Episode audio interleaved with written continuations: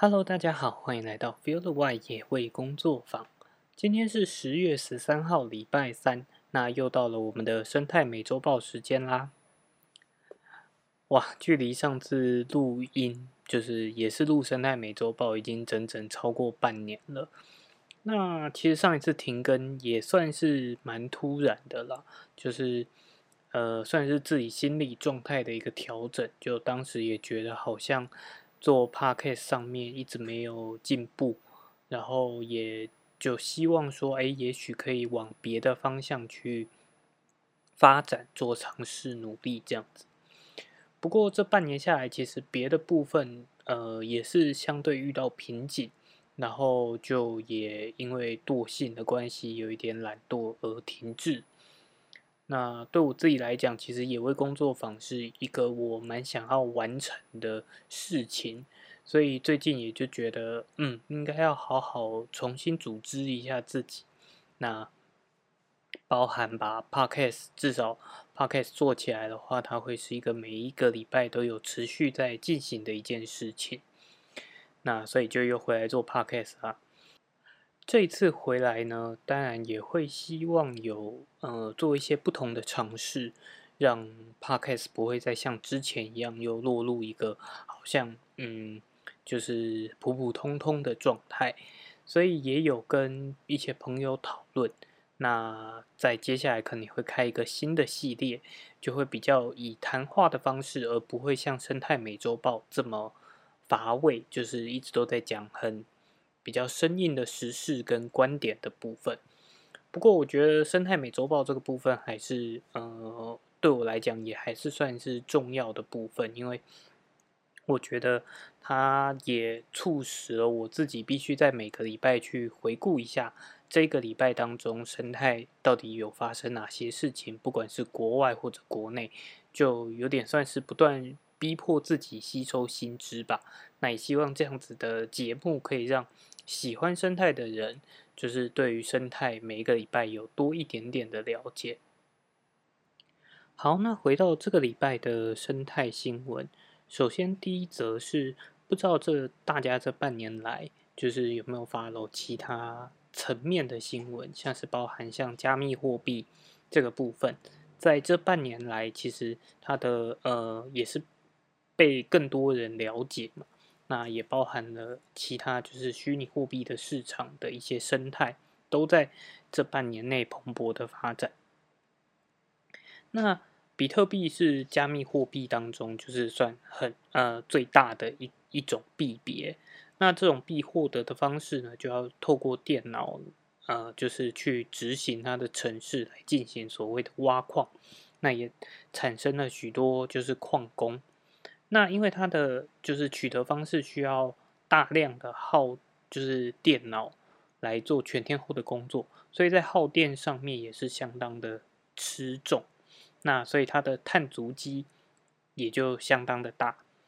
那在呃今年年初的时候，剑桥大学有一篇研究就得出了一个结论，说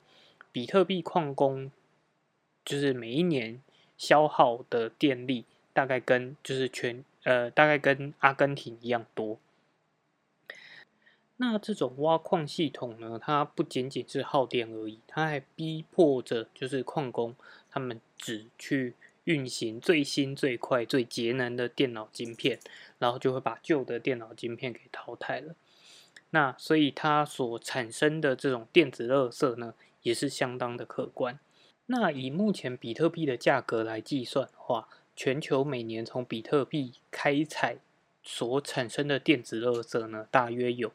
三万零七百公吨，那就相当于荷兰这个国家一年所扔掉的笔电啊、手机以及其他个人电子设备的热电子垃圾量。那在二零二零年的时候，比特币网络处理了总共处理了一点一二五亿笔交易，也就代表了每笔交易呢至少。就相当于两百七十二克的电子垃圾，这大概是两部 iPhone 十二 mini 的重量。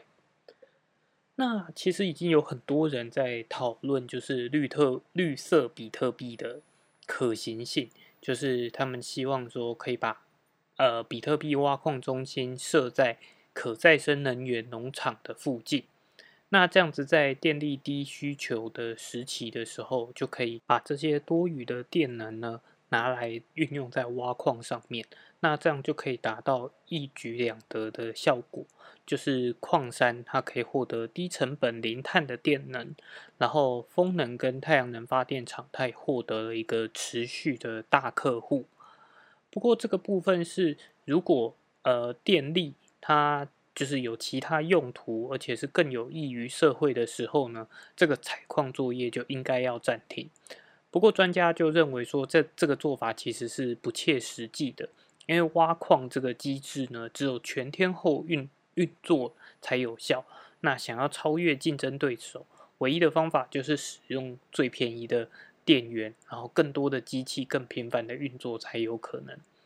那 MIT 史隆管理学院应用经济学的教授认为呢？呃，比特币的挖矿方法，它其实是一个非常糟糕的系统，因为它以过度使用能源的竞争方式来决定赢家。但他也强调说，这单纯只是比特币的问题，而并非所有加密货币的问题。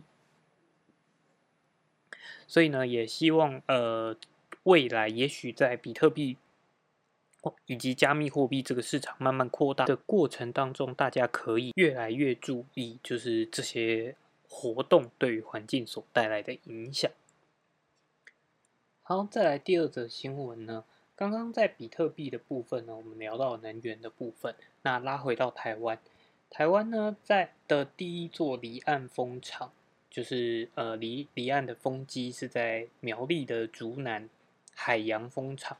那已经营运了一年多，大概提供了七点五亿度的绿电能。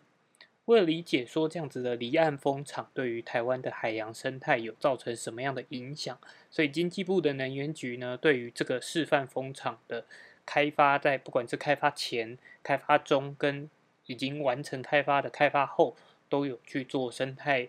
的监测调查。那也在最近完成了台湾的第一份离岸风场营运期间的生态报告。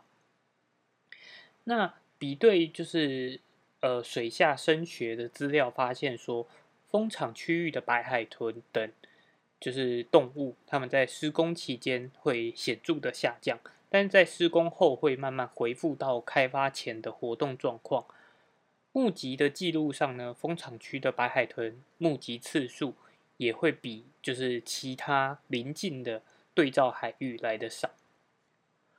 而在鸟类的调查方面呢，研究团队他们用了呃雷达侦测跟细放追踪的两种方式来进行调查。那会诊呢，这就是施工前、中、后这三年来的鸟类观察数量，发现说，二零一八年施工前的平均鸟类密度最高。然后在二零一九年施工的期间，跟二零二零年营运期间，风场区的鸟类密度都低于对照区，就是低于呃邻近的区域。那而且二零二零在风场区里面鸟类的密度又比二零一九年来的更低了。那当然这可能也会受到了就是调查的研究方式啊，或者是呃。就是鸟的飞行高度都会有所影响，不过目前呈现出来的结果就是它的呃盖了风场呃盖了就是离岸风机之后，这个区域的鸟类是会连年下降的。不过整体来讲，这个报告因为它也仅仅只有三年，那在二零一八年的调查时间呃也被呃一些环环境关心环境的团体探讨说，可能二零一八年的。只有在事前做一年的调查，其实没有办法代表过去的资料。那所以也，他们也提议说，未来在所有的风机就是建设的过程中，都应该要比照这样子的调查方式来了解，就是盖这个风机对于环境到底造成了多大的影响。那同时也希望这样子的研究调查可以延续更长的时间，不管是在开发前或者是开发后。的调查，这样子才有办法更了解，就是更全面的环境资讯。好，再来第三则新闻呢，又回到了，嗯，其实在今年年初就有蛮多的争吵的议题，就是在桃园大潭准备建设的呃第三天然气接收站。那他在昨日，也就是十月十二号的时候，提出了环境差异分析，进入环评的专案审查小组。那历经了三个半小时的审查之后，最后决议是要求要回去再补补齐资料，然后再审。那主要的质疑是因为，呃，他们提出来的变更就是要将这个天然气接收站在外推。那受到委员们质疑说，如果在外推的话，可能会导致就是未来呃海潮啊，或是风浪。然后去导致在这个呃堤防里面的淤积变多，那淤积变多的话，也有可能会就是影响到藻礁的，就是生长。那其实即便它这样是外推了，仍然会对就是当地的藻礁生态造成严重的影响。那另外一方面是，呃，当地的海浪也并不利于船只作业。尤其是经济部坚持要留下的北海堤，更是直接会压到早礁。所以呢，在呃这个议题上面，委员们是就是目前是希望经济部能够再回去补足资料后，再来重新审查。那呃经济部次长呢也表示说，其实他并没有期望说这个。环境差异分析会在公投前就能够通过，只是希望透过这样子的审查，可以来厘清更多的讯讯息。那如果做成了环评的决议的话，其实具体的承诺事项也会有完整的法法律的约束。好，再来下一则新闻呢，是呃农委会的林务局南投林管处，他在近年来很积极的辅导。推广丹大地区、丹大部落地区的生态旅游品牌。那为了提升这个部落旅游品牌的价值跟辨识度呢，他们就呃特别去强调了从布农族的饮食啊、猎人文化出发，然后和族人们去共同经营这个双龙林道布农生态教育场域。让游客可以更充分的体验丹大部落生活的美好细节，同时又能够拥有优质的旅游品质。那像刚刚提到这个，就是双龙林道布农生态教育场域呢，其实是他们跟呃，就是南投林管处跟丹大部落他们合作，利用当地山林疏伐下来的木材。共同打造的一个布农族的猎寮休息空间，同时也在这边设置了一个生态的厕所。那希望说是，呃，未来在做宣传布农族猎人文化的时候，可以有用利用这个据点，让游客可以更就是更了解布农族的文化，同时呢，也落实了环境永续。那领管处也表示呢，未来也会透过定期的培训课程，让部落的导览人员的解说能力跟接待能量可以再更加的强化，让消费者来到这个地方的时候是能够就是拥有更好的旅游体验。那也希望大家可以更加的支持这样子永续的生态旅游。好，那下一则新闻呢是呃比较在台北，那是。全呃全球著名的就是灵长类研究学家曾古德，在呃今年特别在台北就是设立了一个真古德实验教育机构。那他们的课表相当的特别，不管是低中高年级的课表当中，都有整天的生态日跟户外课。那其实今年他们在刚开始的时候，刚好遇上了疫情的关系，所以一直到。最近他们才有办法说能够真的走出校外，然后来完成他们的生态课程。那他们第一堂的生态课程选在了就是新北市的华江燕鸭生态公园来观察大自然。那这个国际真古德协会呢，其实是在一九九八年，就是真古德这个学者来到台北的时候，他就成立了。在二十多年来，其实已经举办了大大小小许多的生态课程。那是到今年终于才成立了一所正式的教育机构。他们有招收的学生呢，从国小一年级到六年级都有提供，就是呃教学服务。那也为就是台湾的教学国小的教学课程提供了另外一个不同的选择。那如果对于这样子的教育模式，或者是觉得想要让小朋友在求学的过程当中可以更多的去接近自然环境的话，觉得家长们也可以就是稍微去了解一下这样子的一个呃教学机构，也许也是一个不错的选择。